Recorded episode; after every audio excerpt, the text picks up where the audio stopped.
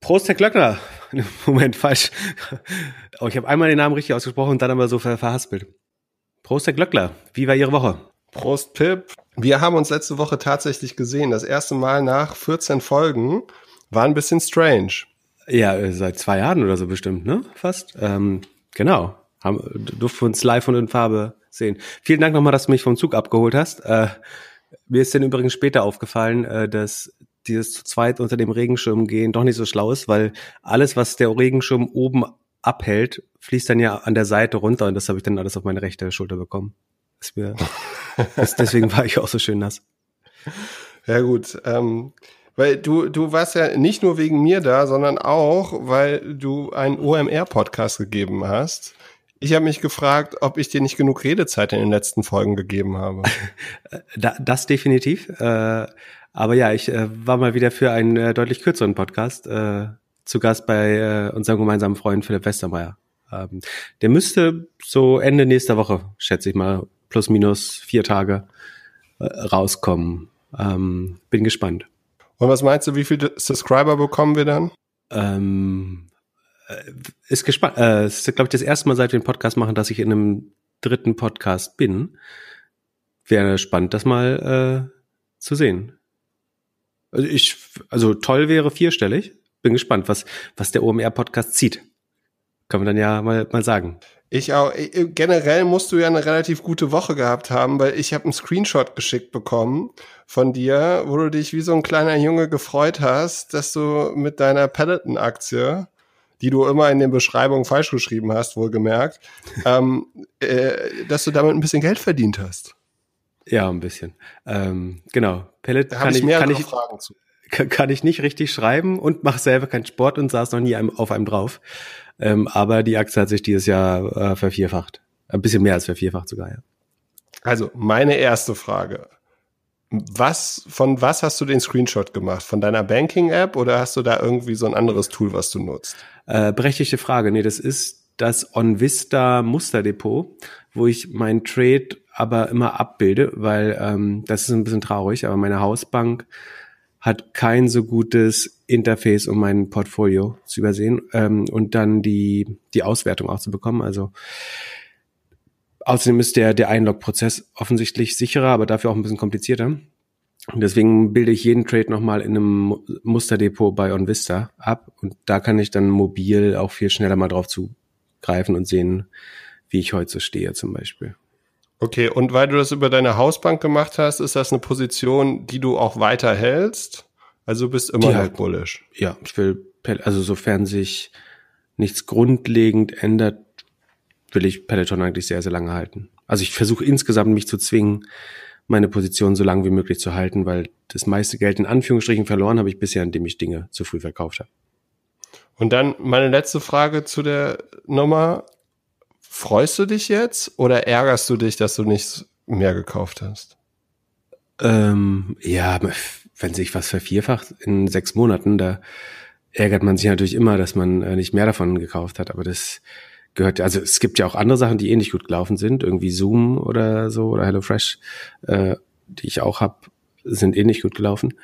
Ähm, deswegen ist nicht so schlimm. Ärgern wäre wär vermessen, sich jetzt darüber noch zu ärgern. Nee, eigentlich, ich frage, das, warum ich das überhaupt nur gepostet habe, ist, weil es dieses lustige Meme gab von diesem ähm, etwas adipösen Kind. Ähm, das kann man auf Twitter vielleicht anschauen, dann versteht man es auch besser. Normalerweise poste ich ja jetzt nicht irgendwelche Auszüge aus meinem Portfolio. Ähm, aber weil das so gut zu diesem lustigen Meme gepasst hat, ähm, habe ich es dann äh, ausnahmsweise mal gepostet. Und fandest du das Meme jetzt witziger als das Meme, was du über mich gepostet hast damit? nee, das, das, war viel besser. Möchtest du das nochmal erklären, wie das aussah? Ich, ich, erwarte immer noch die große Entschuldigung und ich wollte dich fragen, ob, ob das jetzt, also wir haben ja so ein bisschen hin und her geschrieben, ob das jetzt wirklich wahr ist, dass du dich, dass du dir Doppelgänger tätowieren lässt, wenn wir 50.000 Abonnenten haben. Äh, du musst jetzt auch den Hintergrund erzählen. Also ich habe ein äh, Bild gepostet mit der Unterschrift, ich habe mir alle erfolgreichen Startups vom äh, Philipp Glöckler tätowieren lassen. Und dann sieht man so einen ja, leeren, äh, blanken Unterarm mit dieser Tattoo-Folie drum und eben genau nichts drauf. Ähm, das fand ich tatsächlich so lustig, dass ich es posten musste. Ähm, genau, und ich, ich habe es eigentlich nicht mitbekommen, außer, dass du mir auf WhatsApp geschrieben hast, Entschuldigung. Ja, immerhin habe ich die, weil jemand hat sich auch zu Recht beschwert, dass ich das mache, während du ja im, äh, in der sozialen Askese oder digitalen Askese lebst, dass das unfair wäre. Deswegen habe ich dir Bescheid gesagt, nicht, dass du äh, da am nächsten Morgen aufwachst und die 40 Likes siehst unter, unter dem Tweet. Ähm, deswegen, also auf, auf jeden Fall Entschuldigung, ich fand es trotzdem sehr, sehr lustig. Ähm, und du bist herzlich eingeladen, äh, mir das zurückzuzahlen. Äh, natürlich, ich kann ähnlich gut ein, einstecken, wie ich auspacken kann. Ich, ich habe auch gut gedacht. Ich äh, hab, kann mir bildlich vorstellen, wie du dich gefreut hast und überlegt hast, okay, wie kann ich dieses Meme nutzen? Nee, das nee, hm. genau andersrum. Das, ich habe das gesehen, also da stand ursprünglich, ich weiß gar nicht mehr, wie das Original war, aber ich habe, das war der erste Gedanke, den ich hatte, war genau die Unterschrift, die ich gerade gesagt habe. Es hat keine zwei Sekunden gedauert, bevor ich den Spruch hatte. Äh, das erschien mir so obvious, dass ich es deswegen auch machen musste. Und nein, ich äh, tätowiere mir nicht Doppelgänger auf den Unterarm wenn wir 50.000 Abonnenten haben. Ich könnte es mir tätowieren, wenn wir in Ende 2021 nicht 50.000 Abonnenten haben. Äh, aber na, ein bisschen riskant. Lieber nicht. We weißt du, weißt du, warum ich, weißt du, äh, warum ich mich eigentlich tätowieren lassen will? Damit du es endlich mal gemacht hast. Nee, warum ich es nicht machen will? Warum? Nee. Du machst auf dem Ferrari oder Aston Martin ja auch keine Aufkleber rauf. Ja, okay, ist alt. Ja, ja, ja, der war schon mal besser. Ja, zum Glück sind wir kein Comedy-Podcast hier. Ich habe auf jeden Fall noch Fragen bekommen von anderen Leuten, die ich dir jetzt stelle. Das ist, ist ganz gut. Es läuft langsam so, dass ich mir keine Fragen mehr für am Anfang ausdenken muss. Ja, und zwar, du, du überziehst ähm, so ein bisschen deine, deine Überraschungsfragen, auf die ich nicht vorbereitet bin. Ja, also äh, Max Meyer, der heißt tatsächlich so, das finde ich gut, das sind einfache Namen, die kann ich aussprechen ähm, der fragt, wie du das mit dem äh, Chromecast machst, weil er hätte das jetzt versucht und der kommt nicht so wirklich in das Hotel-Login rein. Und ob du da jetzt, ob du das über dein Handy streamst dann oder ob du irgendwie noch einen Mini-Router hast oder ob du irgendeinen anderen Hack hast oder ob dein Live-Hack mit dem Chromecaster in Hotels Netflix gucken gar nicht so gut ist. Das ist eine berechtigte Frage. Worauf er anspricht, ist, dass man sich bei den Hotel-WLANs ja oft mit der Zimmernummer und dem Namen verifizieren muss. Und das geht dann gar nicht so einfach ähm, über den Chromecast. Deswegen mache ich tatsächlich äh, oft über Sandy, also dass ich mein eigenes WLAN mache äh, im Zimmer. Ähm, dazu brauche ich natürlich irgendwie einen relativ unlimitierten Datenvertrag. Oder man kauft sich den neuen Vodafone Gigacube. Schnauze wird aus, rausgeschnitten. ähm, ja, also man braucht das, also bei manchen Hotels, also tolle Hotels äh, haben manchmal ein WLAN, wo man sich wirklich nur einloggen muss, dann geht das sehr gut. Ähm, wo man jetzt Zimmernummer nicht braucht. Ansonsten mache ich es tatsächlich über mein, mein eigenes WLAN. Äh, das heißt, der Hack ist dann nur begrenzt. Äh, anwendbar, sofern man den tollen Gigacube nicht hat. Den kann man natürlich immer mit sich führen dann hat man überall sein eigenes WLAN. Das man kann auch gleich, gleich sein, eigene, sein eigenes Kino mitschleppen, wenn man möchte. Genau. So, aber jetzt mal eine Frage, wo Leute auch ein bisschen was lernen können. Und zwar wurde ich gefragt, was und also wie das mit diesen Convertible Loans funktioniert, also auf Deutsch Wanderanleihen und was der Vor- und Nachteil davon ist, einmal für Gründer und aber auch für Business Angel. So, da kannst du doch jetzt, da könnte ich doch jetzt mal kurz rausgehen, du erzählst eine Viertelstunde, dann komme ich wieder, machen wir weiter, oder? Ja, vielen Dank, dass du äh, mich darauf nicht vorbereiten lässt. Ähm, also A, wandern die Anleihen nicht, sondern sie wandeln oder werden gewandelt. Also, Wandelanleihen und nicht Wanderanleihen.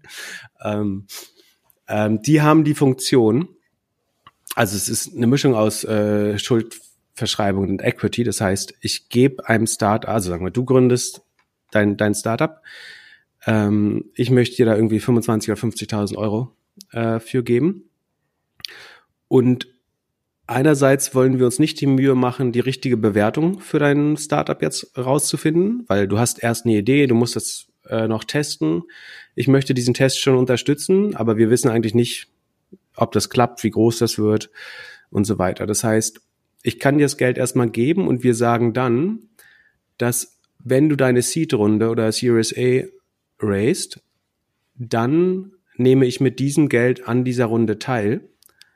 Weil ich aber deutlich früher investiert habe und mehr ins Risiko gegangen bin, bekomme ich dafür irgendeinen Discount zwischen 15 und 30 Prozent üblicherweise. Ne? Also wenn ich jetzt sehr früh mit viel Risiko investiert habe, dann kann man irgendwie sagen, ich darf dann bei der nächsten Runde mit sozusagen 30 Prozent günstiger mit investieren. Um, wenn das direkt vor einer Runde passiert, bei so einer Bridge-Finanzierung zum Beispiel, dann sind vielleicht auch irgendwie 15 Prozent üblicher, dass man sagt, so ich habe jetzt nur drei Monate überbrückt und das Risiko war schon ein bisschen absehbarer dann kann das weniger sein. Der andere Vorteil ist, dass wir damit erstmal nicht unbedingt zum Notar müssen. Äh, Wenn es super rechtssicher sein soll, dann ist vielleicht schlau, weil es ja letztlich schon um Assets geht oder um, um Equity, äh, vielleicht sogar trotzdem zum Notar zu gehen bei wirklich großen Beträgen. Ansonsten kann man das mehr oder weniger auf ein Stück Papier so unterzeichnen ähm, und müsste dann erst bei der nächsten Runde, wenn dann andere Investoren dazu treten, wirklich zum Notar gehen. Die Vorteile, also das waren die Vorteile, äh, sozusagen, dass man es relativ mit wenig Form äh, veranlassen kann und dass man sich, dass man die Bewertung der Firma nach, nach hinten verlegt oder auf dann weitere externe Investoren sozusagen verschiebt. Ähm, die Nachteile sind so ein bisschen, wenn dein Produkt jetzt in der Zeit super viral geht, sagen wir, ich habe jetzt sehr früh 50.000 Euro investiert ähm, und du hast eine App gebaut, die unheimlich schnell die ersten zwei Millionen Nutzer findet, dann hast, raised du vielleicht die erste Runde dann schon auf irgendwie einer sehr, sehr hohen Bewertung, sagen wir 50 Millionen. Und dann wären meine 50.000, ähm, jetzt wenn wir den Discount mal nicht berücksichtigen, halt nur noch ein Promille an deiner Firma, obwohl ich eigentlich einen Großteil des Risikos gecovert habe mit meinem Invest. Ähm, das ist die Gefahr. Deswegen zieht man oft ein sogenanntes Cap ein. Das heißt, ich könnte dann sagen, dass ich die 50.000 höchstens auf eine Bewertung von fünf oder zehn Millionen wandeln möchte, um so einen gewissen Mindestanteil mir zu sichern. Das ist relativ gängig, ein äh, Cap zu machen. Äh, ich hatte schon Fälle, äh, wo sich das als sehr dumm rausgestellt hat, das äh, nicht zu tun, ähm, weil die Firma sozusagen sehr schnell auf eine relevante ähm, Bewertung gewachsen ist. Genau, so funktioniert grob gesagt ein Convertible. Verstanden? Macht das Sinn? Ja, aber das gibt's noch nicht so lange. Also damals, als doch, ich doch, noch doch, unerfolgreich Unternehmen gegründet habe, da gab's das, glaube ich, noch nicht, oder? Hm, vielleicht war das noch nicht so populär äh, damals, aber in den letzten fünf Jahren, also es ist bestimmt populärer geworden in den letzten fünf Jahren, würde ich sagen. Aber sozusagen als Instrument war das schon immer möglich. Also was du machst, ist, wie gesagt, du gibst jemandem ein Darlehen und dann nimmst du dir einfach das Recht, statt der Rückzahlung inklusive Zinsen, das eben in Anteile zu wandeln zu einem mehr oder weniger, also zu dem Kurs der nächsten Runde minus einem gewissen Discount, der wie gesagt dein Risiko bis dahin abbildet. Äh, das ist nee, kein neues Instrument, würde ich sagen. Also, aber es wurde früher nicht so oft eingesetzt. Ja.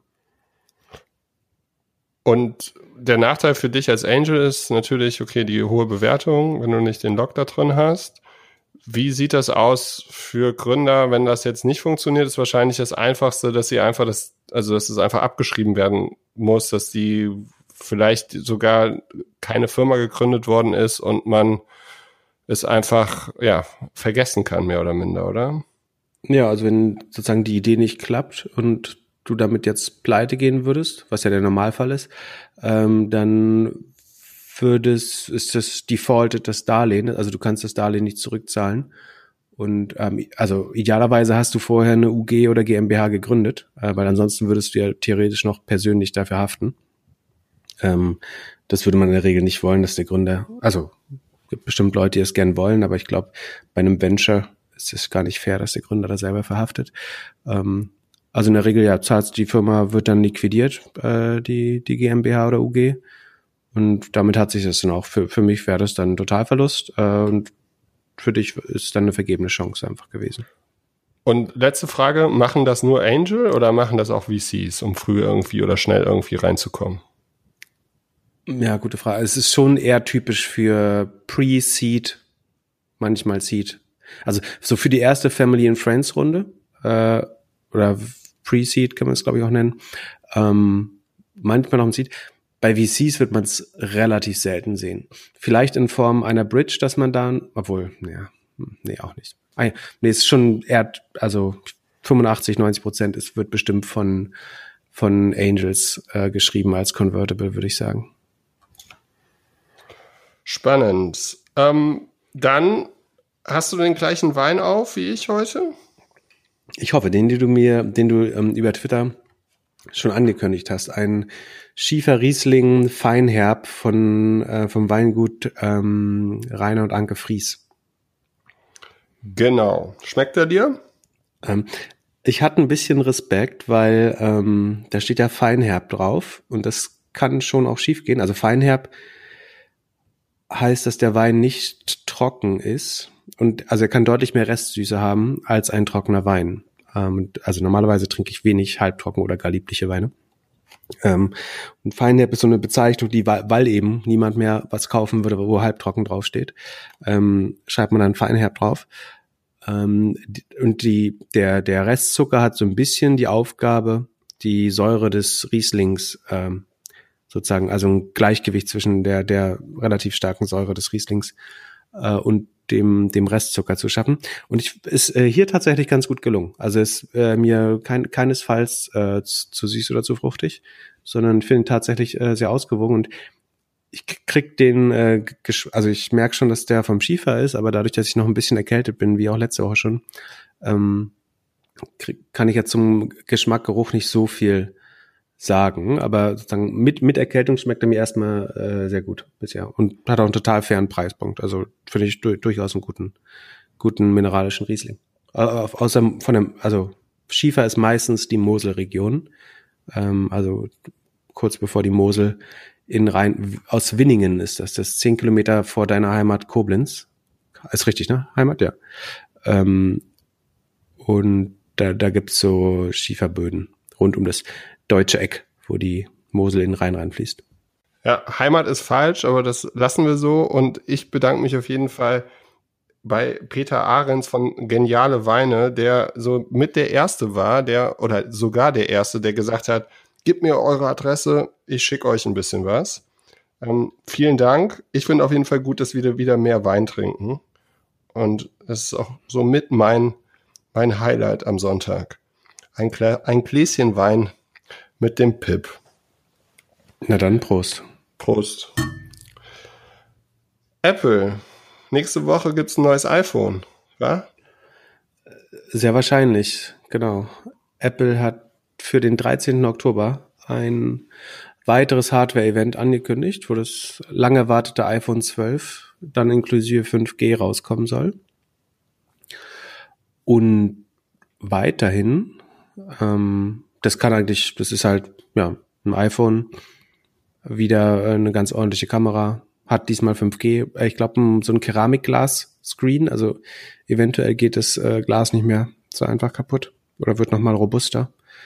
Ansonsten keine ganz großen Überraschungen äh, beim iPhone. Die, die Bildwiederholrate ist nicht deutlich stärker geworden. Da hat man so ein bisschen gemutmaßt, ob es ein 120 Hertz ähm, Display werden könnte. Wird es aber jetzt anscheinend nicht.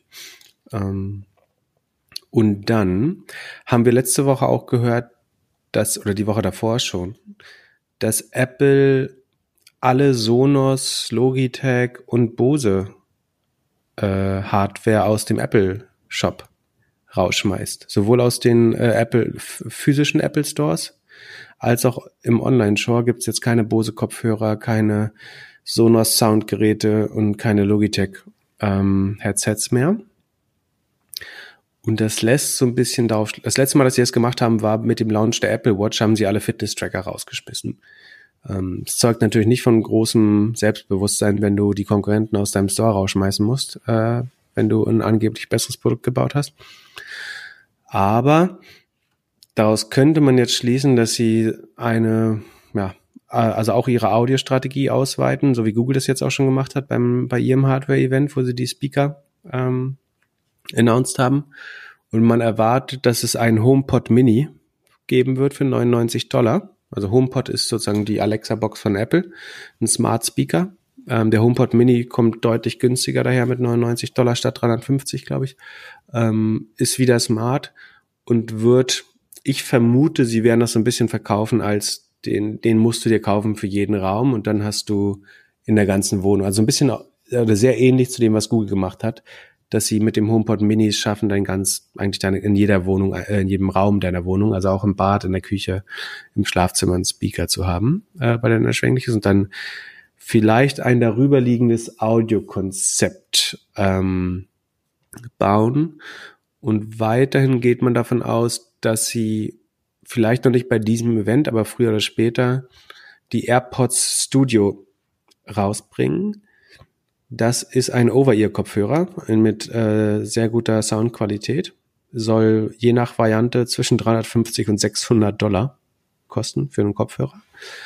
Ähm, und ja, also das wird dann sozusagen zu den AirPods, die ja in ihr True Wireless sind, kommt dann so ein, so ein großer Studio- oder High-Quality Over-Ear-Kopfhörer noch dazu. Also sehr starker Fokus auf Audio. Das Logo des Events spielt meiner Meinung nach auch so ein bisschen auf vernetztes Audio an. Ich kann mir vorstellen, dass es sehr ähnlich zum Google Audio Konzept ist. Also, dass wir vielleicht ein die Wohnung umfassendes Audiokonzept äh, erleben. Wenn jetzt nur der HomePod Mini käme, fände ich es fast ein bisschen enttäuschend. Ähm, das macht natürlich insofern Sinn, dass an Audio-Streaming verdient Apple richtig Geld. Und das passt sehr gut in ihre Strategie, äh, mehr Services Revenues zu machen und weniger Hardware Revenue, also anteilig. Weil, Wieso verdienen sie da gut Geld? Ja, weil wenn du die, die Speaker hast, um da Musik drauf zu hören, brauchst du entweder, also der Speaker ohne Musik hilft dir ja nichts, ne? Also warum willst du einen Speaker haben, wenn du nicht einen Streaming-Account dazu hast? Du kannst ja nicht sagen, spiel mal meine CDs. Ähm, das heißt, entweder bist du Apple Music Kunde, dann verdient Apple, hat Apple echte Subscription Revenue, oder du brauchst Spotify und dann kriegen sie halt im ersten Jahr 30 Prozent von deinem äh, Spotify-Abo über den App Store äh, Rake oder über den, die Take Rate im App Store. Das heißt, so oder so ist generiert jeder Streaming- und Musikkunde für, für Apple beträchtliches Service Revenue. Das heißt, mehr Streaming-Kunden und mehr Home-Audio-Produkte zu bauen, macht total viel Sinn für Apple eigentlich. Ähm, die sind auch alle so gepriced, also die Kopfhörer jetzt nicht, aber der HomePod Mini, da werden sie wahrscheinlich nicht viel Geld an der Hardware verdienen. Ich glaube, da geht es wirklich eher darum, ein Erlebnis zu schaffen, in dem man ähm, langfristig Geld für Streaming-Produkte bereit ist auszugeben. Ja, ich bin mal gespannt, wie die Studio-Kopfhörer werden, ob die so luxuriös aussehen, dass die Leute, die aktuell noch manchmal von mit B und O Kopfhörern rumlaufen, diese dann nicht mehr nutzen. Kaufst du die die? Hm, nö, ich weiß noch nicht. Weil wenn die, ich nutze ja aktuell noch die Bose, weil ich glaube, Over-Ear ist besser zum Telefonieren mhm. als In-Ear. Mhm. Allerdings, da sind wir uns ja, glaube ich, einig, dass die Qualität irgendwie nicht so super ist. Also weder von der Akustik noch von so dem ganzen drumherum. Also meine Bose-Kopfhörer sind mir, glaube ich, schon dreimal kaputt gegangen und dieses Leder da an den Ohren, das sieht aus, als ob da ein Hund reingebissen hätte. ähm, also vielleicht würde es dann ein Upgrade geben, aber äh, aktuell nicht. Ja, ich, wie gesagt, bin auch inzwischen Sennheiser-Fan, weil die Bose nicht so zuverlässig waren. Ähm, und nee, ich würde mir keine, keine AirPods Studio kaufen. Ich habe auch gar keinen. Ist die Frage, ob die überhaupt mit anderen Geräten funktionieren. Wahrscheinlich funktionieren sie eh nur mit, mit Apple. Achso, und was auch noch kommen könnte, sind die AirTags, wobei auch da geht man davon aus, dass die noch später kommen. Das sind sowas wie diese Tile-App, also das sind so kleine Beacons, die du an dein Portemonnaie oder deine Handtasche ranmachen kannst oder dein Hund oder deine Kinder, ähm, die dir dann sagen per Bluetooth, wo sich irgendwelche Dinge befinden in der Nachbarschaft oder äh, in deiner Wohnung. Ähm, die sind schon, wird schon länger vermutet, dass die irgendwann kommen. Es könnte bei diesem Event sein, wahrscheinlich aber nicht, weil es nicht so richtig in das Thema passt eigentlich. Zwei Sachen dazu. Also A, du wirst dir auf jeden Fall diese Luxuskopfhörer kaufen, weil du deine ganzen Telcos über dein iPad machst und deine Prognose, dass es irgendwie so ein tolles Erlebnis gibt mit dem Zoom äh, Hardware-Device, ist Bullshit, sondern es wird einfach das iPad und diese Kopfhörer werden wahrscheinlich das Telefonieren zu Hause wesentlich besser machen. Und zwei, das musst du mir wirklich mal erklären, wieso baut Apple diese Teildinger nach? Das ist doch das frustrierendste Produkt überhaupt. Das äh, habe ich auch nicht verstanden. Also Teil hat nie richtig funktioniert, meiner Meinung nach. Ähm, warum sie das bauen, vielleicht, weil Kunden diese, diese Find mein iPhone wieder Experience so mögen, dass sie überlegen, auf was kann man das, diese Experience noch ausdehnen, dass ich Dinge wiederfinden kann. Also als Kunde ist das, glaube ich, äh, schon Neulich hatte äh, mein äh, ein Familienmitglied von mir mal ähm, das Handy irgendwo verloren. Also im eigenen Haushalt liegen lassen, aber äh, er oder sie wusste nicht wo. Und da habe ich von meinem Google-Account sozusagen mich in äh, den Account eingeloggt und konnte es halt klingeln lassen und wiederfinden. Also ich konnte A sagen, nee, das ist noch nicht weg, es muss noch irgendwo äh, an, an dem Ort sein. Äh, und ich konnte es sozusagen 200 Kilometer entfernt klingeln lassen, um das wiederzufinden. Ähm, das ist schon, schon ganz praktisch. Also von der User Experience äh, ist das schon sehr praktisch. Äh, ansonsten finde ich AirTags jetzt eigentlich wirklich nicht spannend. Vielleicht ich meine, geil wäre das, wenn du, wenn die Dinger einen Dollar im Monat kosten. Also wenn du ein Subscription-Modell darauf machst, dann sind die natürlich relativ günstig hergestellt und du hast sofort wieder Service Revenue. Das würde es extrem spannend machen und App-Benutzer sind bestimmt doof, das zu kaufen. Und zu der anderen Frage, ähm, an die, an die ähm, Conferencing-Anwendung habe ich natürlich gar nicht gedacht bei den Airpo äh, AirPods Studio. Das wäre natürlich ein, ein Grund. Aber da suche ich eher noch nach einer Variante. Äh, tatsächlich benutze ich auch keine Kopfhörer beim, wenn ich zoome, ähm, benutze ich nur das Mikrofon vom, vom iPad. Das funktioniert doch relativ gut. Ich will, ich finde es auch doof, wenn alle Leute dann so riesige Kopfhörer drauf haben beim, beim Telefonieren. Dann sieht, sieht man ja aus wie so eine NASA-Mission irgendwie, die miteinander redet. Ähm, ja. Ich sag dir, in einem Jahr hast du Kopfhörer auf und so ein Doppelgänger-Tattoo auf der Stirn. auf der Stirn. auf jeden Fall nicht. Ähm, ja. Achso, und dann, äh, du, du wolltest mich ja auch immer noch überzeugen, äh, dass äh, Apple Sonos kaufen würde. Das, äh, also was, was ganz spannend ist, äh, dass äh, an dem Tag, wo Apple verkündet hat, dass sie Sonos, Bose und Logitech nicht mehr verkaufen im eigenen Store, ist die Sonos-Aktie direkt um sieben Prozent und im Verlauf der Woche um insgesamt 14 Prozent eingebrochen. Ähm, uh. Da könnte man jetzt natürlich Sachen sagen, das ist wieder dieses AmazonDiapers.com Beispiel ähm, dass sie du, die. Ich glaube, das ist das AmazonDiapers.com Beispiel. die werden jetzt sturmreif geschossen von Apple äh, und dann gekauft. Ähm, Scott, Scott Galloway sagt ja immer, dass äh, Apple Sonos kaufen sollte. Ich halte es tatsächlich äh, für Quatsch. Aus einem einfachen Grund. Ja, Sonos kostet nur anderthalb Milliarden. Das heißt, es ist ein, also Apple hat irgendwo 200 Milliarden auf dem Konto rumliegen. Es wäre äh, ein Rundungsfehler, das zu kaufen. Ähm, aber man kauft auch nur äh, irgendwie 1,2 Milliarden Umsatz dazu. Und es ist reiner Hardware-Umsatz. Ähm, das heißt nicht den Umsatz, den Apple gerade haben will. Und weitere 1,2 Milliarden Hardware-Umsatz zu haben, ist vollkommen egal für Apple, glaube ich. Also die Sonos-Kunden sind wahrscheinlich eh schon zu 90 Prozent Apple-Kunden. Und ob sie jetzt 1,2 Millionen unprofitablen, also Sonos sinkt im Umsatz, äh, zumindest jetzt in Corona-Zeiten, und ist unprofitabel. Ich sehe überhaupt keinen Grund, warum Apple das kaufen sollte. Bin mir relativ sicher, dass sie es in den nächsten zwei Jahren nicht machen, es sei denn, Sonos wird so günstig, dass es irgendwann rechnerisch Quatsch wäre, es nicht zu kaufen. Aber die, im Moment schätze ich die Komplexitätskosten der Integration höher ein als ähm, den Umsatz, den man dazu kauft. Insbesondere, weil die, die Produktpalette eben nicht weiteres Wachstum generiert für Sonos. Und ich glaube, das Sonos bedient eine kleine Nische an absolut attraktiven Kunden, keine Frage. Aber es hat noch nicht bewiesen, wie man daraus ein super ähm, Geschäftsmodell machen kann.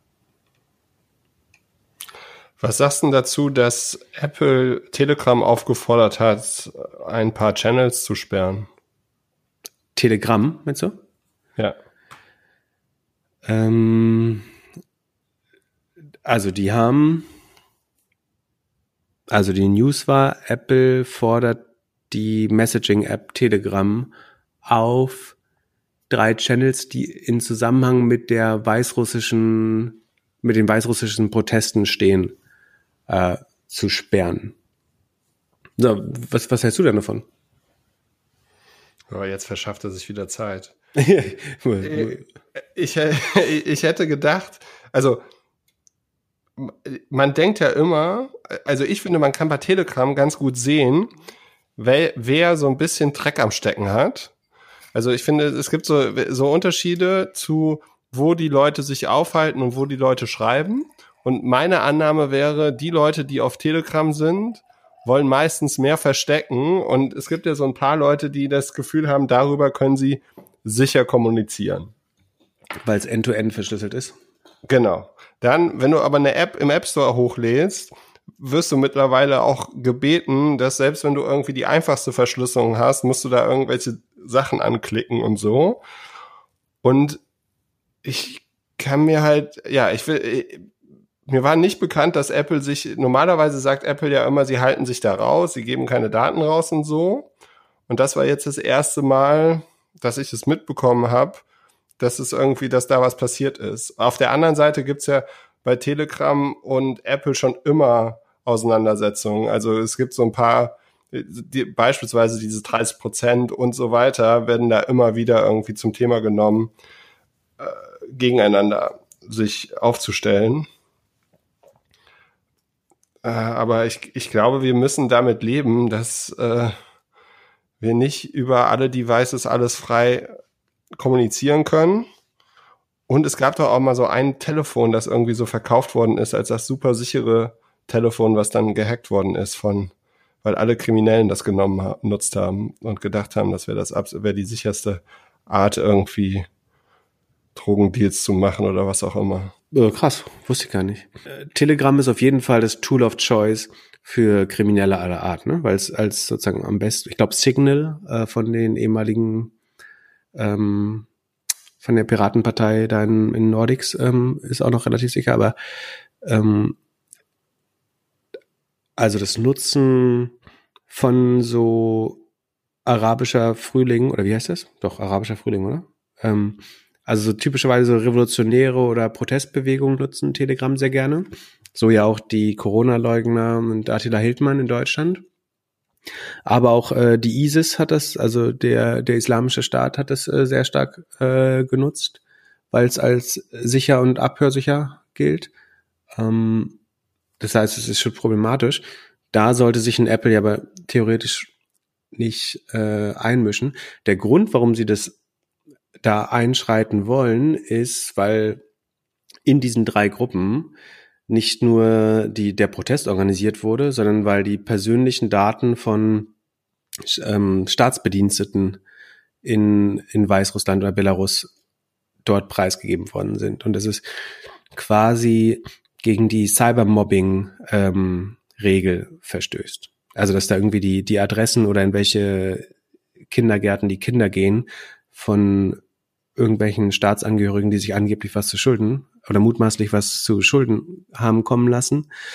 Ähm, da würde man ja schon sagen, also so, wär, so sehr man sich wünscht, dass Journalisten oder unterdrückte Dissidenten so einen Kanal haben, in dem sie frei kommunizieren können, würdest du ja nicht wollen, dass das dann dahin führt, dass sozusagen Gewalt provoziert wird, indem ja Cybermobbing auf die brutalste Art betrieben wird.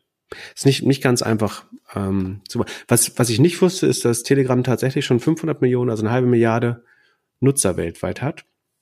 Und das heißt, äh, da muss sich äh, Mark Zuckerberg bald mal bemühen, dass er das als Threat für die US-Demokratie darstellt, äh, damit das dann auch verboten werden kann. Äh, ansonsten ist es eine relevante Gefahr für, für oder vor allen Dingen für WhatsApp äh, in, in der Zukunft. Und was halt immer schwer ist zu erkennen, ist, also Telegram kommt aus, aus der russischen Umgebung. Ähm, also der Gründer lebt in Russland.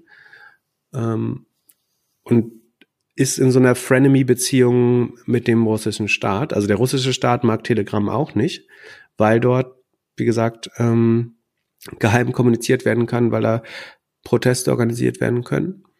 Und äh, hat das ursprünglich verboten vor, vor zwei Jahren. Ähm, irgendwo 2018 wurde Telegram in Russland verboten. Und dann haben die was ganz Schlaues gemacht, nämlich sie haben die, die Protokolle oder die Kommunikation durch verschiedene US-Proxys und Cloud-Services, also AWS, Google Cloud, Microsoft Azure, ähm, durchgeroutet, so dass immer wann der, wenn der russische Zensor oder Regulator, der äh, Roskomnadzor, versucht hat, sozusagen die, die Server zu blockieren oder so eine Art Firewall einzuziehen, haben sie aus Versehen dann zu viel Collateral Damage angerichtet. Das heißt, weil sie dann alle Cloud Services mit äh, gestoppt haben äh, oder mit blockiert haben.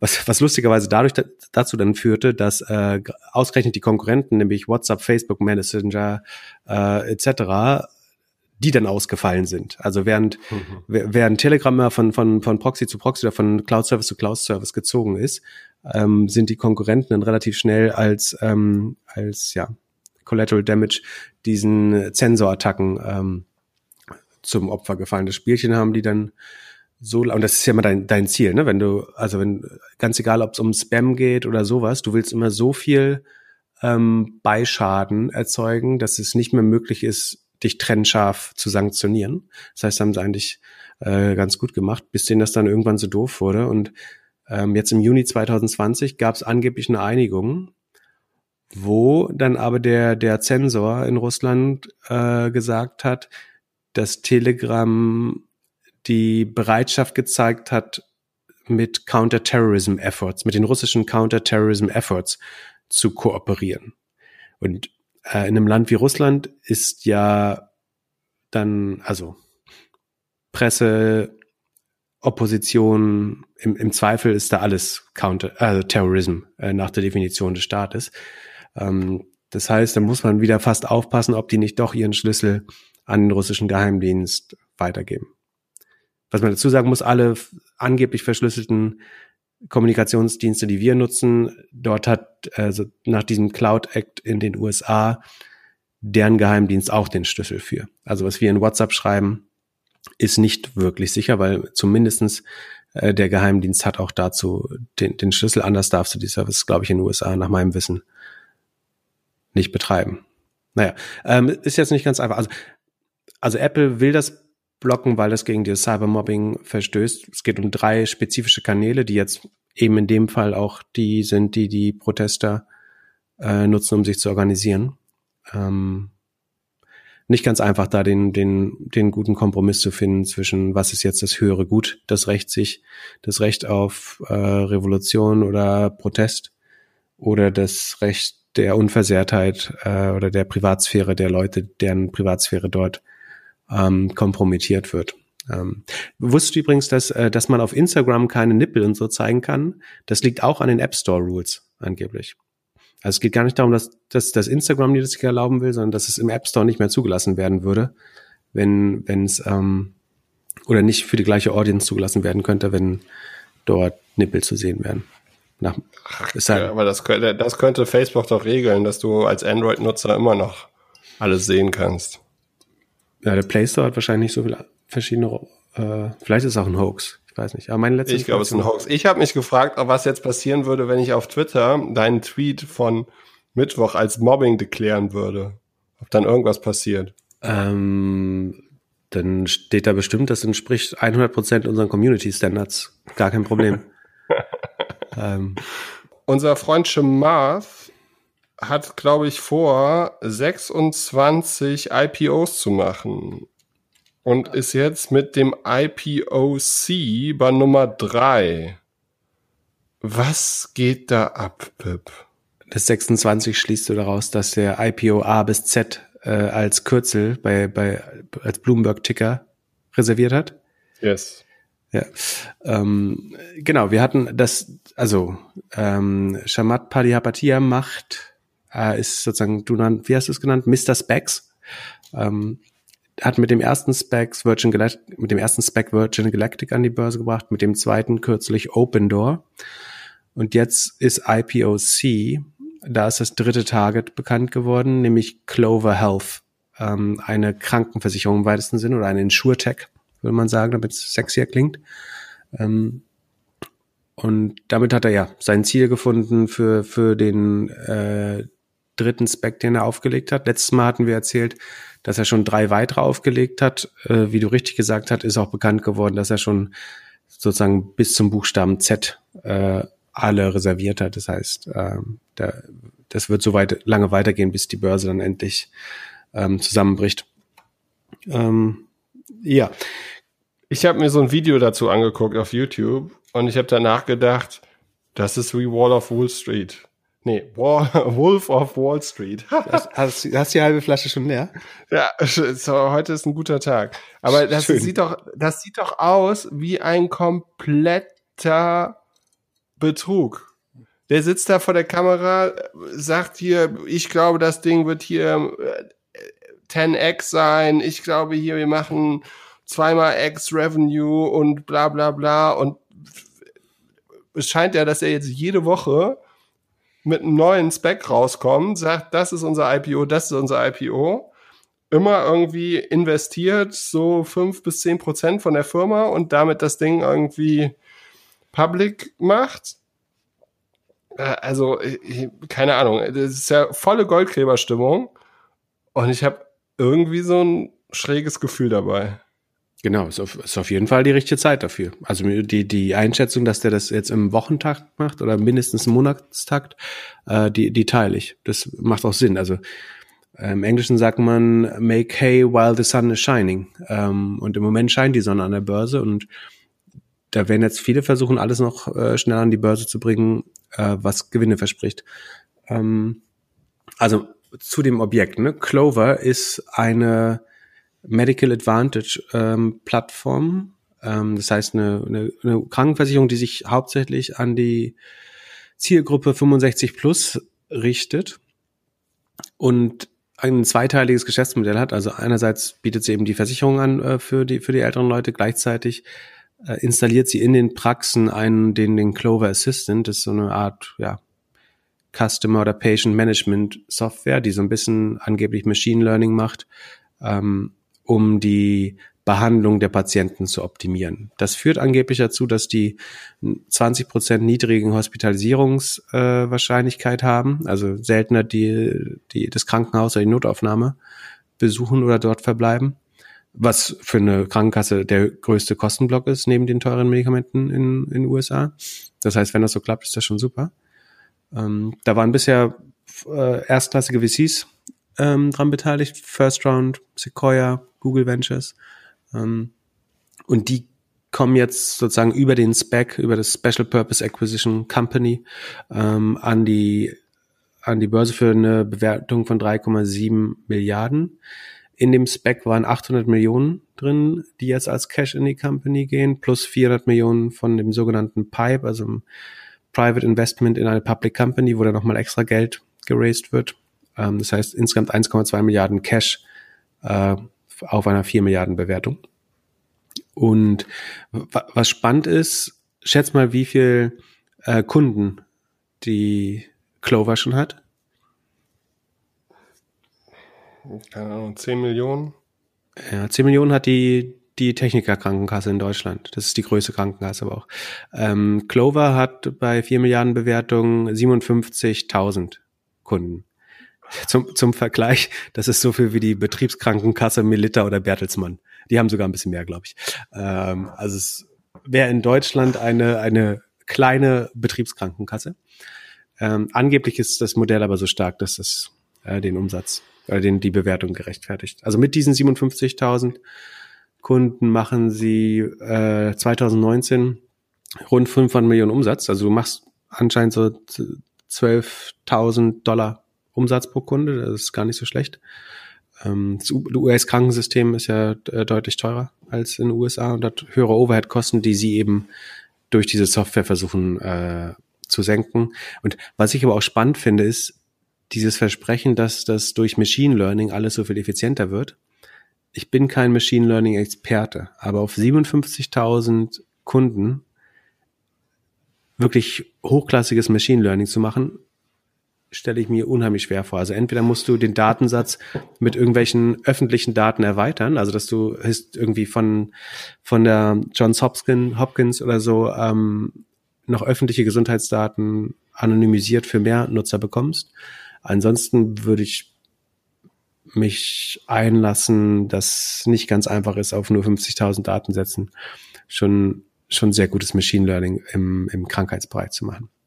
Wobei das Gute in Anführungsstrichen in den USA ist, dass 80 Prozent davon sind morbide und ähm, zwei Drittel haben mehr als eine Krankheit.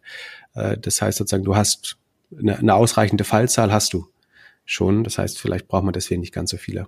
Äh, ja, aber wenn die 12.000 Dollar machen, also 12.000 Dollar, glaube ich, in Amerika, das ist ein normaler Arztbesuch.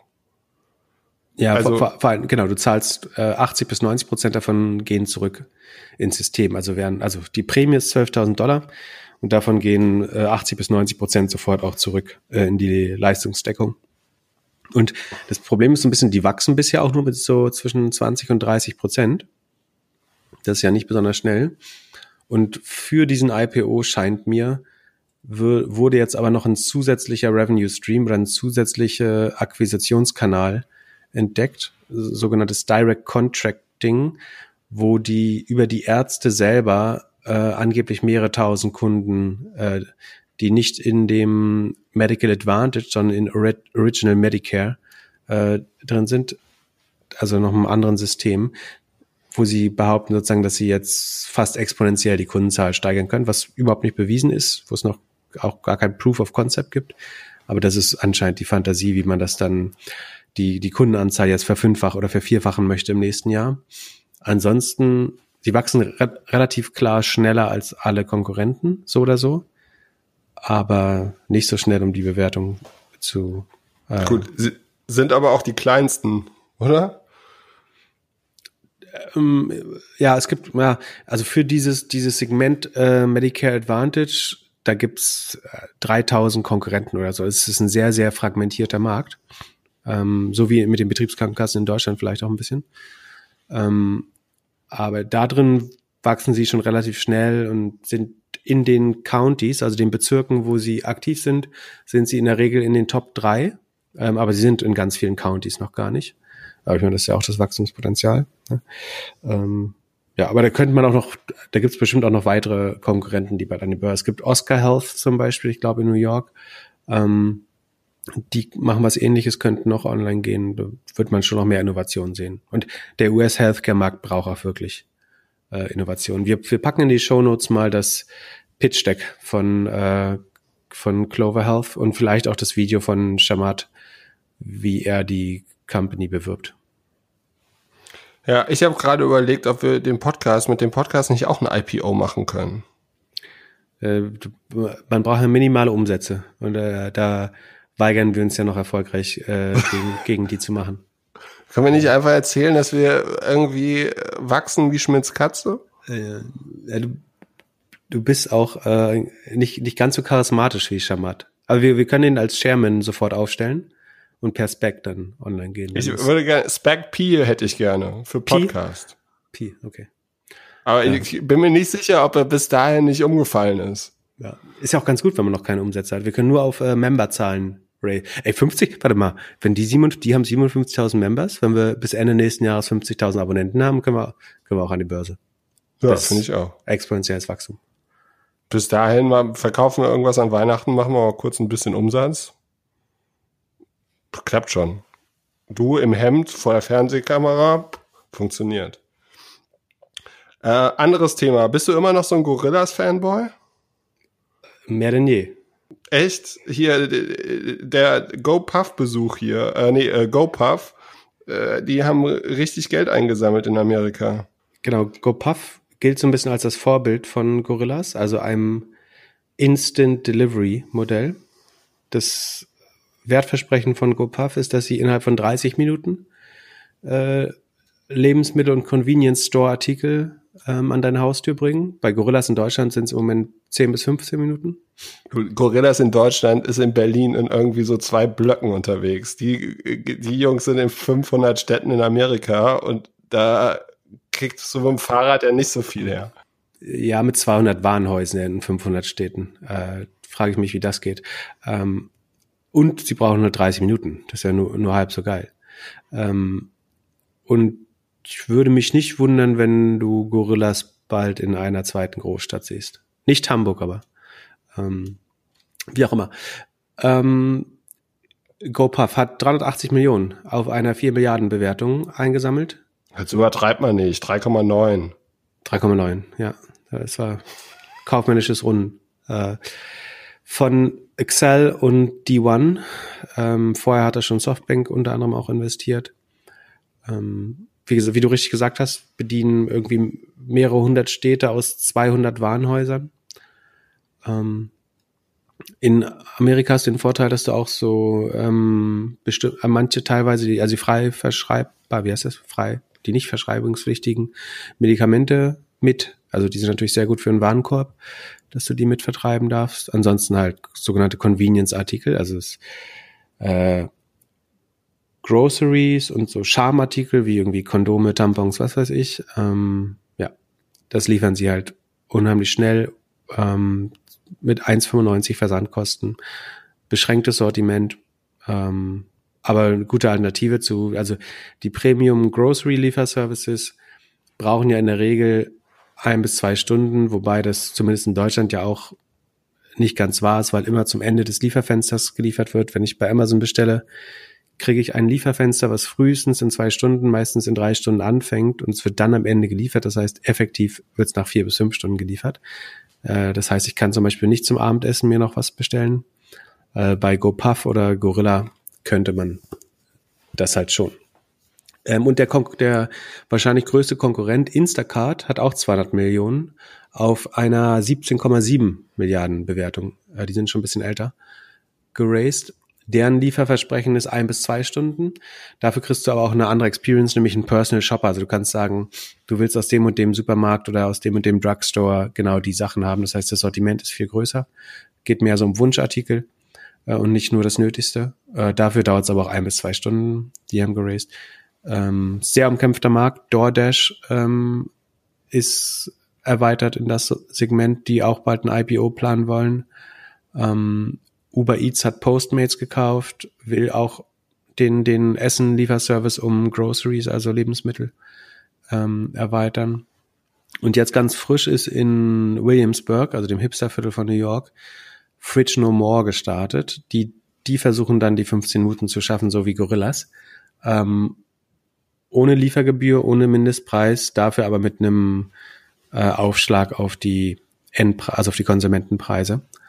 Ähm, genau, also da ist noch viel Bewegung in dem Markt. Äh, ich glaube, jetzt in den USA, aber werden wir verstärkt auch in Kontinentaleuropa in Zukunft sehen.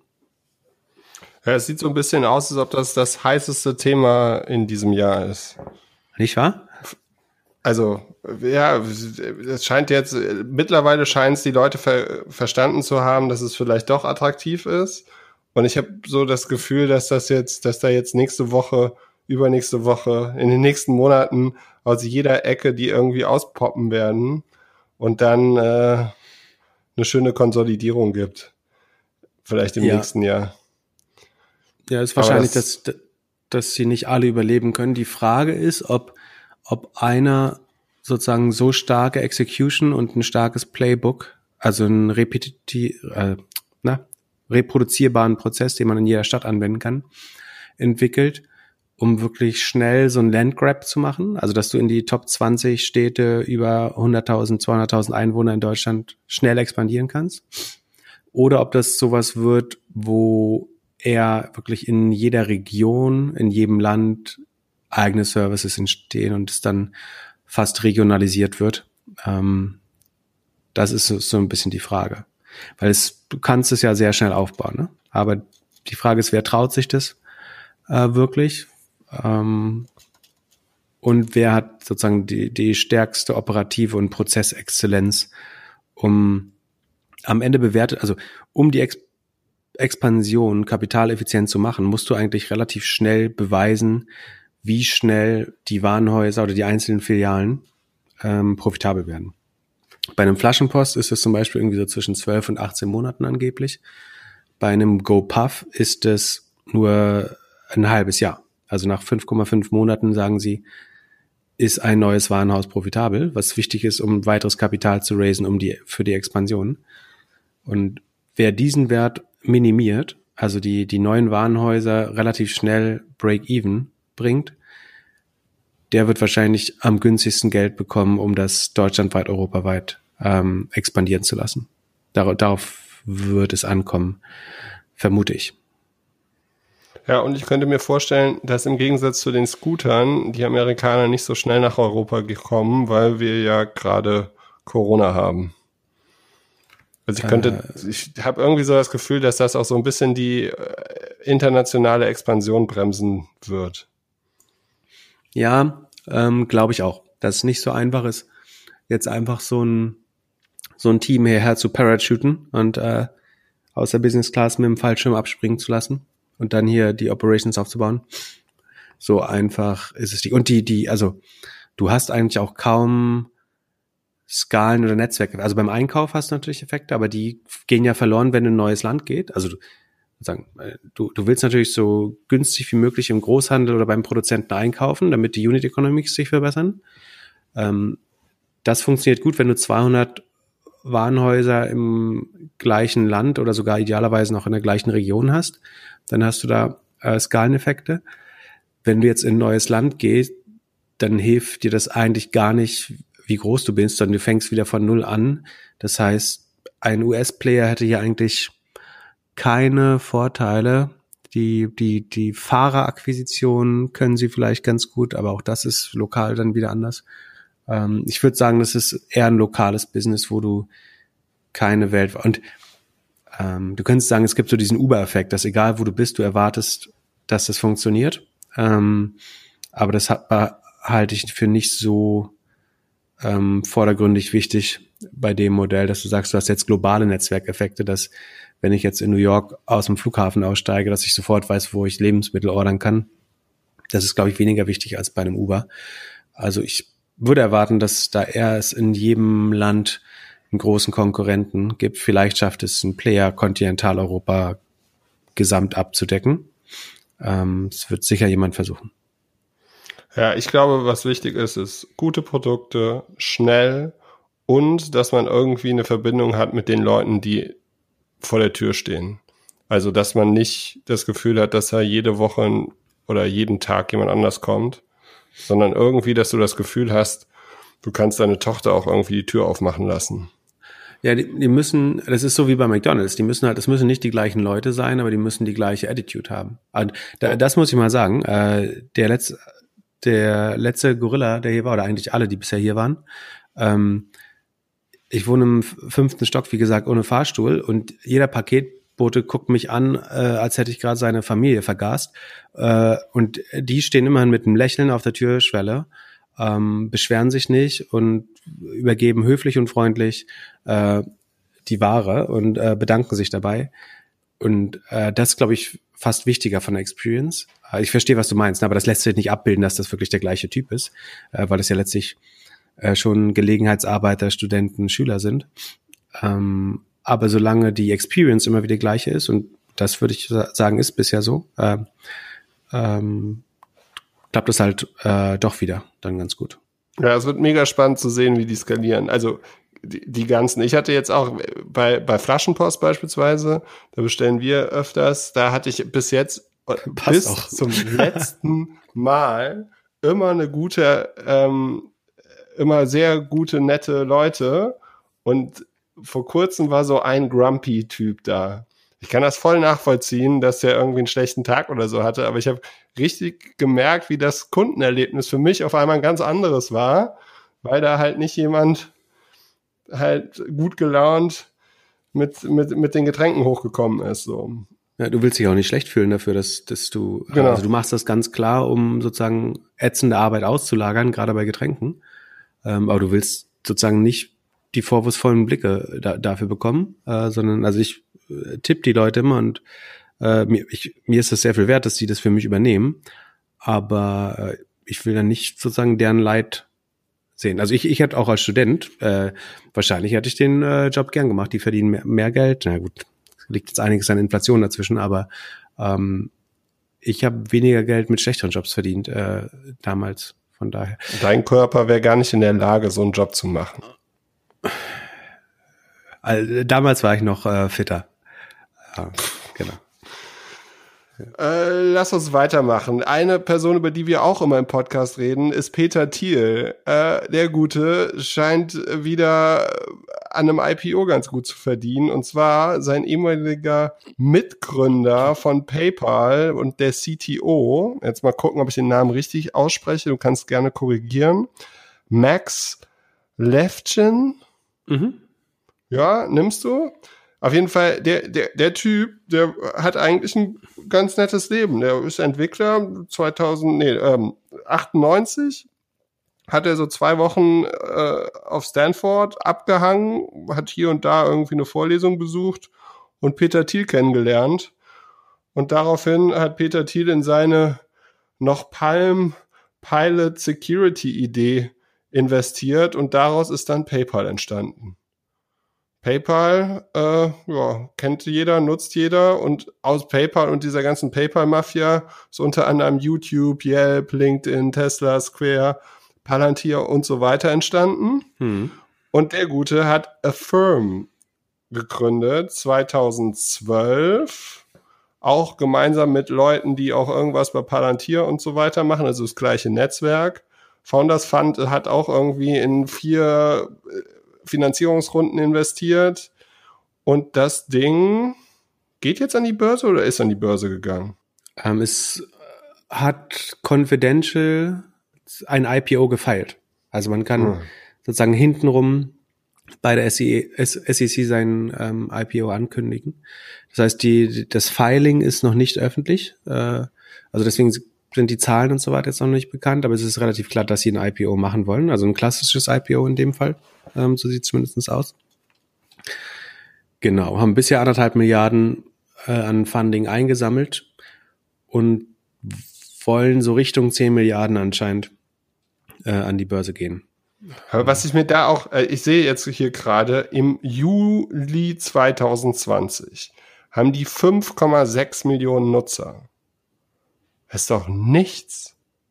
Die sind doch, also die machen doch sowas wie Afterpay und Klarna. Das heißt, die sind im mhm. Online-Shop so drin und dann kannst du sagen, hier anstatt Kreditkarte oder äh, Lastschrift oder was auch immer zahle ich hier äh, mit Affirm. Die meisten checken das gar nicht. Was Shopify oder so ist beispielsweise auch drin. Ähm, aber wenn man sich jetzt überlegt, äh, wie viele Millionen Amerikaner shoppen in Amerika die ganze Zeit, dann hätte ich gedacht, die müssten viel mehr Nutzer haben. Die meisten ja. Nutzer checken ja gar nicht, dass sie über die zahlen. Genau, in der Transaktion taucht es eigentlich als Name nicht auf, deswegen äh, kennen die Konsumenten den, den Namen Affirm in der Regel auch nicht. Ist, wie du richtig sagst, ist so ein äh, sogenannter BNPL-Player, also Buy Now, Pay Later. Äh, in Europa ist, wird es in der Regel von äh, Klarna abgebildet. Äh, dann gibt es die australische Firma Afterpay, die du auch erwähnt hast. Ja. Oder Lending at Point of Sale, sagt man da auch zu. Also dass du einen, einen Konsumentenkredit beim Einkauf direkt abschließt, so wie du beim Mediamarkt irgendwie deine Waschmaschine finanzieren kannst, kannst du zum Beispiel Peloton äh, wird dadurch, äh, also sie profitieren natürlich sehr stark zum Beispiel von dem Peloton-Boom, deswegen auch schlau jetzt das IPO zu machen. Ähm, die angeblich haben die sich vervierfacht durch Corona äh, Firmen. Ja, nur ähm, durch Peloton. ich, glaub, ich glaube tatsächlich. Wahrscheinlich crashen, wahrscheinlich crashen die mit deiner Peloton-Aktie, weil dann rausgekommen ist, dass keiner sich überhaupt diese Fahrräder leisten kann. Ja, mit der Firm kannst du sie dir leisten. Ja, ähm, wieso? Du sagst, du kannst es dir leisten, du musst ja trotzdem jeden Monat das Ding abbezahlen. Ja, das wird schon.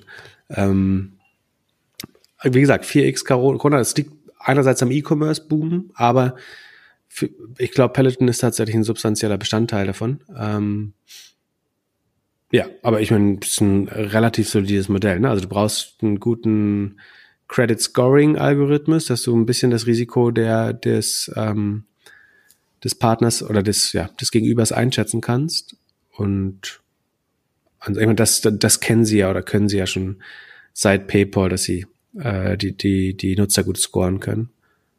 Ähm, halt es, äh, wie gesagt, vielleicht warten wir mal, bis, bevor wir was dazu sagen, bis, bis die Zahlen rauskommen und behandeln das dann lieber nochmal, bevor wir jetzt was Falsches sagen. Ähm, okay, aber Zahlen, ist, zu denen du was sagen kannst. Äh, Zalando? Äh, kann ich gar nicht so viel zu sagen, ehrlich gesagt. Also sind auch Corona-bedingt äh, gewachsen. Ich würde, Zalando ist eigentlich ein guter Indikator für was jetzt im Q3 passieren wird. Nämlich, also wir, wir haben jetzt, sind jetzt ab nächste Woche wieder in der Earning, sogenannten Earnings Season. Das heißt, die, wir sind jetzt im Anfang Oktober und das dritte Quartal ist gerade abgelaufen. Und jetzt kommen so nach und nach die Ergebnisse fürs dritte Quartal rein. Äh, es startet typischerweise mit den Banken und dann kommen so ein bisschen die Konsumentenkonzerne hinterher. Ähm, und was wir jetzt viel sehen werden, ist, glaube ich, dass die jene Unternehmen, die Corona eher als kurzfristigen Effekt gesehen haben und sehr konservativ äh, weitergerechnet haben, werden alle ihre Jahresausblicke nach oben anpassen. Also sie, A, sie werden ihre Erwart die Erwartungen der Analysten schlagen. Also drei von vier Unternehmen, wenn nicht mehr, werden die, die Analystenschätzungen und Analystenerwartungen äh, schlagen wahrscheinlich. Und die gleichen äh, drei Viertel werden auch fast allesamt ihren Jahresausblick positiv anpassen. Also nochmal sagen, wir rechnen mit einem deutlich besseren Gesamtergebnis als bisher. Das heißt, wir werden sehr viele positive Überraschungen äh, sehen. Teilweise sind die eingepreist. Das ist kein Versprechen auf sichere Gewinne. Ähm, hier auch kurz der Verweis auf den Disclaimer auf doppelgänger.io slash Disclaimer, dass wir keine Anlageberatung machen und man niemals Entscheidungen basierend auf dem Gehörten hier treffen sollte. Ähm, aber ich glaube, das große Thema der, der Q3 Earnings Season wird sein, viel positive Überraschungen, viele Anpassungen nach oben des Gesamtausblickes. Und genau das ist eigentlich, was bei Zalando passiert ist. Sie haben weiter vom äh, E-Commerce-Boom profitiert, liefern ein absolutes Rekordergebnis ab. Äh, es geht, geht ihnen sehr gut. Und sozusagen aus Analystenperspektive ist jetzt die Frage, wie modelliert man das weiter? Ähm, und das besteht einerseits daraus, wie lange wird Corona als Rückenwind andauern? Und falls es nicht andauert, wie viel von diesem Switch to Online-Effekt wird sozusagen erhalten bleiben? Das ist eigentlich das, was jetzt keiner so richtig weiß oder was, was die eigentliche Frage ist. Kurzfristig wird alles, was E-Commerce, Subscription, Work from Home Economy, also die Zooms, die Pelotons und so weiter, werden alle großartige Zahlen abliefern und wie gesagt nach oben korrigieren. Das, das ist, glaube ich, das Spannendste daran. Und sag mal, was ist mit Twilio? Die haben auch wieder irgendwas gekauft. Die sind ja auch Corona-Gewinner.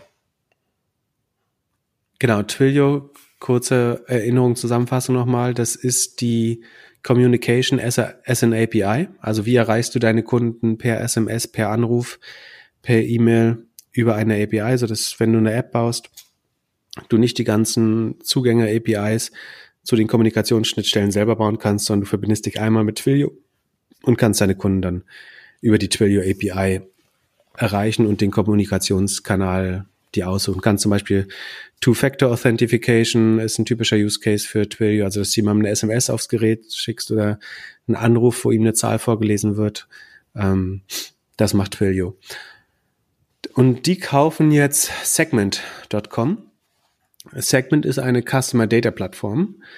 Was Segment macht, ist, dass sie deine Kundendaten aus verschiedenen Datenquellen zusammenzieht und versucht zu vereinheitlichen.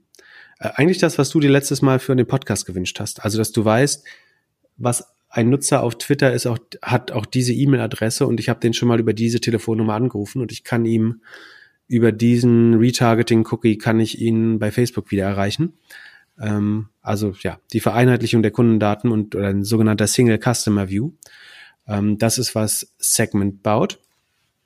Ähm, und es ist eigentlich eine sehr, sehr gute vertikale, vertikale Integration für Twilio, weil Segment holt per API eigentlich die Daten aus den verschiedenen Datenquellen, also aus seinem Analytics, aus seinem CRM, aus anderen äh, Cloud Services ähm, zusammen und speichert es in einer zentralen Datenbank.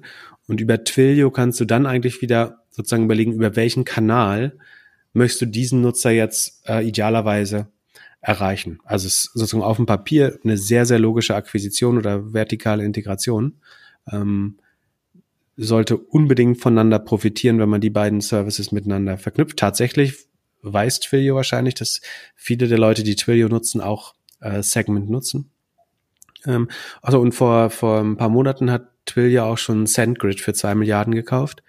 Ähm, das wiederum ist ein ja, E-Mail-Versender, äh, ein Provider, um die Leute dann auch gezielt zu mit äh, guten E-Mail-Kampagnen zu erreichen. Genau, die zwei Monate sind schon, äh, die paar Monate sind schon zwei Jahre her, aber ja. Also, das sind immer noch ein paar Monate her. Ähm, ja, aber durch den äh, Aktienkurs von Twilio, ähm, die sind ja jetzt 45 Milliarden wert schon, sind diese Akquisitionen natürlich alle relativ preisgünstig für sie und äh, sie sozusagen, solange sie in Aktien bezahlen, ist es natürlich sehr opportun und günstig, gerade solide Businesses dazu zu kaufen. Und Twilio wirklich eins, eine der Firmen, wo ich mich, weil du vorhin gefragt hast, ob ich mich ärgere, dass ich nicht mehr Peloton gekauft habe. Ähm, tatsächlich, also auch da ärgere ich mich nicht, aber ich wünschte, ich hätte vor drei Jahren äh, schon Twilio gekauft, weil die haben sich in der Fachzeit verzehnfacht. Ähm, schon sehr schnell wachsendes Unternehmen, sehr solides Modell. Ähm, ja. Und vor allem der CEO ist ein Techie, war bei Amazon. Mhm. Ich glaube, der versteht, was er da macht. Ja, also ich, ich hoffe, bei der Größe kommt es dann nicht mehr nur auf den CEO an, also da ist das Team dann langsam wichtiger. Aber ja, der baut es auf jeden Fall aus Sicht, sozusagen dem Programmierer Arbeit zu ersparen, die andere Programmierer eh schon. Das ist ja auch totaler Quatsch, ne? Also es ja, wäre total blöd, wenn jeder Programmierer überlegt, wie er jetzt eine SMS-Schnittstelle anspricht oder wie er ein E-Mail-Gateway anspricht oder ein äh, E-Mail-Service-Provider dass, dass man das einmal professionell macht und dann sehr, sehr günstig als Software as a Service verkauft ähm, oder den gesamten Two-Factor-Authentification-Prozess einmal abbildet, sodass das dann wirklich nur noch über eine API integriert werden muss. Das ist schon hocheffizient für die Gesamtwirtschaft auch, äh, dass man da, das macht die Entwicklung neuer Apps deutlich schneller, ähm, das fördert Innovation, würde ich sagen. Schon eine äh, sehr gute Company. Und, aber es ist halt wieder so, dass man denkt, jetzt sind die auf jeden Fall zu teuer. Und würden wir jetzt hier einen äh, Timestamp einmal machen und 45 Milliarden festhalten, im nächsten Jahr sind es wahrscheinlich 100 Milliarden wert. Naja. Wir haben eine E-Mail bekommen von Thomas Miller. Und zwar jetzt E-Commerce-Beratung at its best. Also, Thomas hat ein kleines E-Commerce-Unternehmen, macht das Ganze seit fünf Jahren und verkauft zu 90 Prozent Sockelleisten, also Fußbodenzubehör. Der ganze Laden macht so vier Millionen Umsatz, hat zwölf Mitarbeiter, davon sind sechs im Lager und sechs im Office Customer Support. Und die Umsatzverteilung ist zwischen Webseite, Amazon und der Rest 40, 40, 20. Jetzt ist die Frage, wie soll er weiter wachsen? Wo soll, soll er sein Geld investieren? Wo hat er den meisten Hebel? Und vor allem auch, was für Leute soll er jetzt einstellen, wenn er das Team vergrößern möchte? Also braucht er einen SEO-Manager? Braucht er SEA? Braucht er irgendwie einen Shop-Programmierer? Was für Leute braucht er? Wie schafft er es jetzt mit seinem kleinen, schönen Nischenshop den nächsten großen Schritt zu machen. Jetzt kannst du einmal zeigen, dass du E-Commerce kannst. äh, ja, sollte ich vielleicht gar nicht öffentlich machen. Ähm, also, ich, ich würde mal vom Umsatz ausgehend anfangen. Also, er hat jetzt selber geschrieben, die machen rund vier Millionen netto im Jahr, die sich dann 40, 40, 20 verteilen auf äh, Webseite, Amazon und sonstige Sachen. Das heißt, ganz grob 1,6 Millionen über die Webseite dann unterstellen wir mal, dass sie so irgendwie zehn Prozent vielleicht, weil das ist, glaube ich, relativ margenstark, das heißt, du kannst zehn Prozent Marketingquote haben, dann wärst du bei 160.000 im Jahr, ähm, was dann irgendwie so 12, 12 für, für 13.000 Euro Ad-Spend im Monat wären, theoretisch, wenn du auf den gesamten Umsatz ähm, Marketingausgaben zahlst. Aber blendet, also gemischt ist es eher vielleicht sogar richtig. Ich würde wahrscheinlich, also ich würde wahrscheinlich zuerst versuchen, also es gibt drei Ansätze eigentlich. Entweder würde ich versuchen, den umsatzmäßig größten Kanal zu professionalisieren. Also wenn zum Beispiel ein Großteil des Umsatzes über ähm, Paid Search kommt, dann würde ich eigentlich versuchen, einen SEA-Manager einzustellen. Ich glaube, in dem Segment, er beschreibt das selber als wenig konkurrenzintensiv. Ähm, reicht vielleicht jemand, äh, ein Junior äh, SEA Manager, also der schon irgendwie ein, zwei Jahre gemacht hat, vielleicht aus einer ähnlichen Industrie kommt, das würde natürlich helfen. Ähm, das heißt, eine Variante wäre, also es geht darum, wen er zuerst einstellen sollte. Ne? Und vom, beim Umsatz wird ja klar, er kann sich, er kann jetzt nicht alle Kanäle perfekt besetzen, wahrscheinlich sofort. Deswegen würde ich mit Paid Search anfangen. Das würde ich annehmen, ist der größte Kanal in diesem Fall. Also den Kanal professionalisieren, das wäre Nummer eins. Alternativ, ähm, er erwähnt auch hier einen sogenannten E-Commerce Allrounder. Das wäre natürlich super, wenn, wenn man sowas finden kann, also der sich für dieses Thema interessiert und gleichzeitig, also man kann irgendwie Paid Social, PPC, selbst SEO, die, die Logiken und Mechanismen dahinter sind nicht so verschieden. Man kann schon jemanden finden, der zwei, drei Kanäle zu 70, 75 Prozent Tiefe ganz gut abdeckt. Und wenn diese Nische so wenig kompetitiv ist, wie er sagt, dann finde ich es fast realistisch, auch einen Allrounder zu finden. Oder idealerweise sucht man bei einem CMO oder Marketingleiter möchte man eigentlich ein sogenanntes T-Shape-Profil haben, also jemand, der von der Qualifikation wie ein T aussieht. Das heißt, ich, das ideale Profil ist jemand, der dessen vertikale Achse oder die Tiefe im, im Paid Search Kanal ist und der aber trotzdem SEO und vielleicht Paid Social, falls das überhaupt funktioniert, so ein bisschen mit abdecken kann. Äh, ich glaube, das wäre ein spannendes Profil. Oder, und das ist, glaube ich, bei der Größe auch nicht abwegig, ganz oft ist das so, dass einer der Gründer sich sehr stark in das Thema, also die, die also Sockelleisten, nach meinem Verständnis, das ist Fußbodenzubehör. Da nimmt man irgendwie eine mitteldichte Faserplatte und fräst die in die richtige Form, packt da so ein Furnier oben drauf oder malt die an. Also Produktion ist, glaube ich, eine Kernkompetenz des Business und die andere ist dann tatsächlich schon die Vermarktung. Das heißt, wenn man mehr als einen Gründer hat, kann das durchaus Sinn machen, dass sich auch einer der Gründer anfängt, da so ein bisschen reinzufräsen, im wahrsten Sinne des Wortes, in die Kanäle. Ähm, das ist wahrscheinlich sogar das erfolgreichste Konzept. Also so würde ich es wahrscheinlich machen, dass ich versuche, das selber zu verstehen. Ähm, die sind ja nicht alle komplett, also so, so schwer ist es ja auch nicht. Ähm, und dann würde ich mir zusätzlich für Amazon, das ja hier auch 40 Prozent des Umsatzes macht, da würde ich wahrscheinlich entweder mir einen strategischen Berater suche, also irgendwie einen Händler aus der Umgebung, der da sehr erfolgreich ist oder ähm, der irgendwie zu erschwinglichen Preisen anderen Leuten, die nicht in der gleichen Industrie tätig sind, helfen mag. Oder tatsächlich auch mal zumindest zeitweise zu einer Agentur gehen, um, um da sozusagen den Wissensvorsprung ähm, schneller zu erringen. Ähm, das hielte ich, für, also eine Kombination aus entweder T-shaped oder SEA Manager hiren, für Amazon vielleicht eine Agentur oder einen, einen, guten Berater suchen und den Rest durchaus auch erstmal vernachlässigen. Was ich mir noch vorstellen kann, ist, dass YouTube ganz gut funktioniert. Also dass Leute suchen bestimmt nach Sockelleisten verlegen, Sockelleisten anbringen, Sockelleisten klippen, ähm, dass man jeweils da Content auf YouTube hochlädt, die, die, das einfach zeigt, wie das geht. Ähm, das müsste ein guter Kanal sein, weil ich würde schätzen, dass ein signifikanter Anteil der Kunden Heimwerker sind. Ähm, dann würde es Sinn machen, so, so Tutorials auf YouTube zu machen. Ähm, ich würde auf der Webseite sieht man die Leisten. Ich würde vielleicht mir die Mühe machen, die sozusagen installiert nochmal zu fotografieren. Die sind hier sozusagen freigestellt. Ich möchte die Seite nicht nennen, weil wir jetzt den Umsatz genannt haben und er hat die Seite auch nicht mitgeschickt, aber ich glaube, die richtige gefunden zu haben. Ähm, das heißt, ich würde vielleicht mal schauen, wie die auch aussehen, wenn, wenn sie installiert sind, äh, die Fußbodenleisten. Das ist natürlich mehr Aufwand bei der Fotoproduktion, aber da die Produkte sehr langlebig sind, also die wahrscheinlich jahrelang im Shop bleiben, lohnt es sich vielleicht da einmal in die Produktion zu investieren. Und der Shop hat für mich so ein bisschen, wenn ich auf den ersten Blick eher so ein discountiges, so eine discountige Anmutung.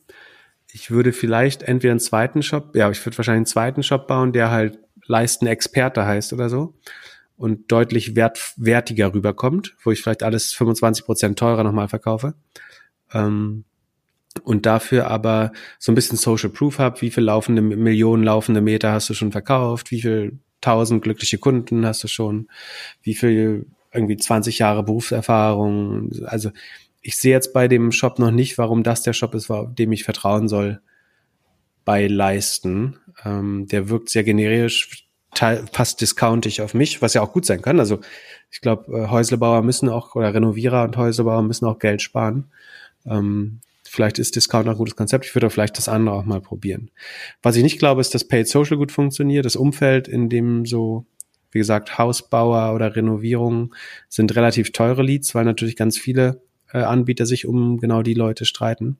Das heißt, ich glaube, Paid Social wird nicht super funktionieren. Ich würde tatsächlich mich auf YouTube und Paid Search und Amazon ähm, fokussieren. Was ich gut finde, ist, dass es so ein WhatsApp-Chat gibt. Bin kein, kein großer Fan von Chatbots insgesamt, aber auf der Seite kann ich mir gut vorstellen, dass irgendwie der Nutzer noch eine letzte Frage hat. Ähm, und wenn man die ausräumen kann, dann ist es extrem gut für die Conversion, glaube ich.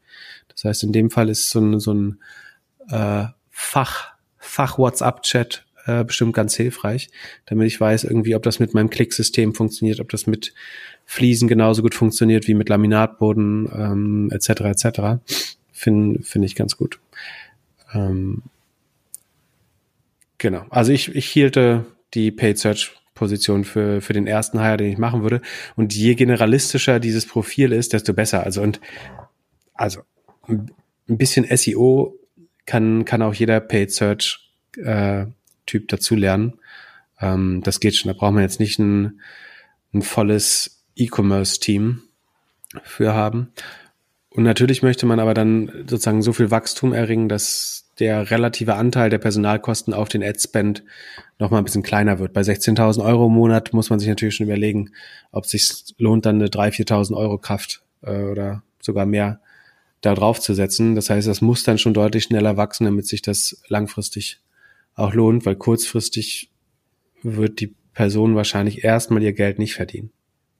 Und wenn das so ist, dann wäre es wiederum opportun, lieber 1000 Euro, 2000 Euro an eine Agentur zu zahlen. Äh, da ist dann aber oft so, dass wenn man da nicht ordentlich Geld ausgibt, dann eben die Betreuung auch gar nicht so gut ist, wenn man dann auch nur drei Stunden Junior im Monat hat äh, für, für das Geld, dann macht das wieder auch nicht viel Sinn. Also lieber in-house eine erste generalistische Ressource aufbauen, die aber einen Fokus auf Paid Search hat. Ähm, und ansonsten aber einen hohen Willen zeigt, dazu zu lernen und auch andere Kanäle zu verstehen. Ja, also Vorteil wäre, wenn es ein Doppelgänger-Podcast-Hörerin oder Hörer ist. Absolut. Der, die können das ja schon lange. Ja. Sehr gut. Wärst du bereit, dass diese Folge heute ein bisschen kürzer ist? Ich finde, es liegt Immer an dir, weil du dich gewöhnt, daran gewöhnt hast, dass man bei OMR auch kurze Folgen machen kann. Immer gern. Dann äh, kann ich heute mal Anne Will schauen oder so vielleicht. Vorher noch mal kurz über Project A Parkon reden. Kleiner Reminder. Dort sprechen wir äh, am Ende des Monats, 30. glaube ich, Freitag der 30. Kann man live zugucken, zuhören. Wir versuchen uns auf eine Stunde zu reduzieren und das geht alles digital. Anmelden kann man sich bei projecta.com einfach nach äh, ParkCon schauen und mit dem Gutscheincode Doppelgänger, Gutscheincode ist es nicht, aber mit dem, mit dem Code Doppelgänger kommt man auch rein. Also es ist kostenlos, aber Florian Heinemann der voll tätowierte Türsteher vor dem Tor der Parkon ähm, lässt nur Doppelgänger und andere Leute, andere Podcast-Hörer rein. Das noch, sonst würde ich jetzt noch als Outro eine. Ach, das, ist auch ein, super, das ist auch ein super Tipp äh, für den Thomas Miller, weil da kann er ja, also falls er die Entscheidung treffen sollte, äh, also auf mich hört und als, als Gründer oder äh, Verantwortlicher selbst sich einarbeiten will in das Thema Marketing, dann wäre die Packon doch äh, äh, eine super Anlaufstation, um sich mal anzuschauen, wie andere Firmen das machen, weil da kriegt man ja genau die, die operativen Insights, ähm, um zu verstehen, äh, was man da richtig machen kann und was andere schon falsch gemacht haben vorher. Äh, das ist doch genau der richtige Anlaufpunkt. Dann, Entschuldigung für die Unterbrechung. Nee, super. Oder irgendwelche Präsentationen von Florian Heinemann suchen auf YouTube. Äh, die sind auch immer sehr, sehr inspirierend. Oder, oder welche von Philipp Glöckler. Die sind nee, auch unterhaltsam. Die sind, die sind sehr unterhaltsam. alle gelöscht. Hast du löschen lassen endlich? ähm, so, zum Outro würde ich jetzt eine Sprachnachricht noch äh, spielen. Die hat mir Jörg Meyer von Zatu geschickt. Und zwar hat der eine bessere Antwort gehabt auf die Netflix-Button-Frage auf dem Chromecaster oder auf der Chromecast-Fernbedienung. Und äh, am Ende sagte er, er würde sich gerne mit Leuten über Connected TV SEO unterhalten. Falls das jetzt noch irgendjemand hört und irgendjemand Lust hat, sich mit Jörg zu treffen, beziehungsweise äh, zu connecten, einfach nach ihm suchen oder uns eine E-Mail schreiben. Wir machen gerne ein Intro. Pip, danke für deine kurze Zeit heute und eine gute Woche. Dir auch. Bis zum nächsten Mal. Ciao, ciao. Bis dann. Ciao. Moin Philipp. Ich habe gestern euren letzten Podcast gehört und äh, ich denke mir, ich kann eine Hypothese zu dem Thema Netflix und Google und warum ist jetzt die, das Netflix-Logo auf der ähm, Google TV Fernbedienung drauf, äh, könnte ich eine Hypothese beisteuern. Also ihr habt euch ja gefragt, ob Netflix was dafür gezahlt hat oder ob Google das reinmacht aus ähm, Nutzerfreundlichkeit, weil Netflix so ein wichtiger Dienst ist. Ähm, meine Hypothese wäre, dass Netflix das auch als Forderung gestellt haben könnte, damit Google überhaupt an die Metadaten kommt von Netflix, um Google äh, oder um die Netflix-Inhalte in die Google-Suche aufnehmen zu können auf dem Google TV. Warum?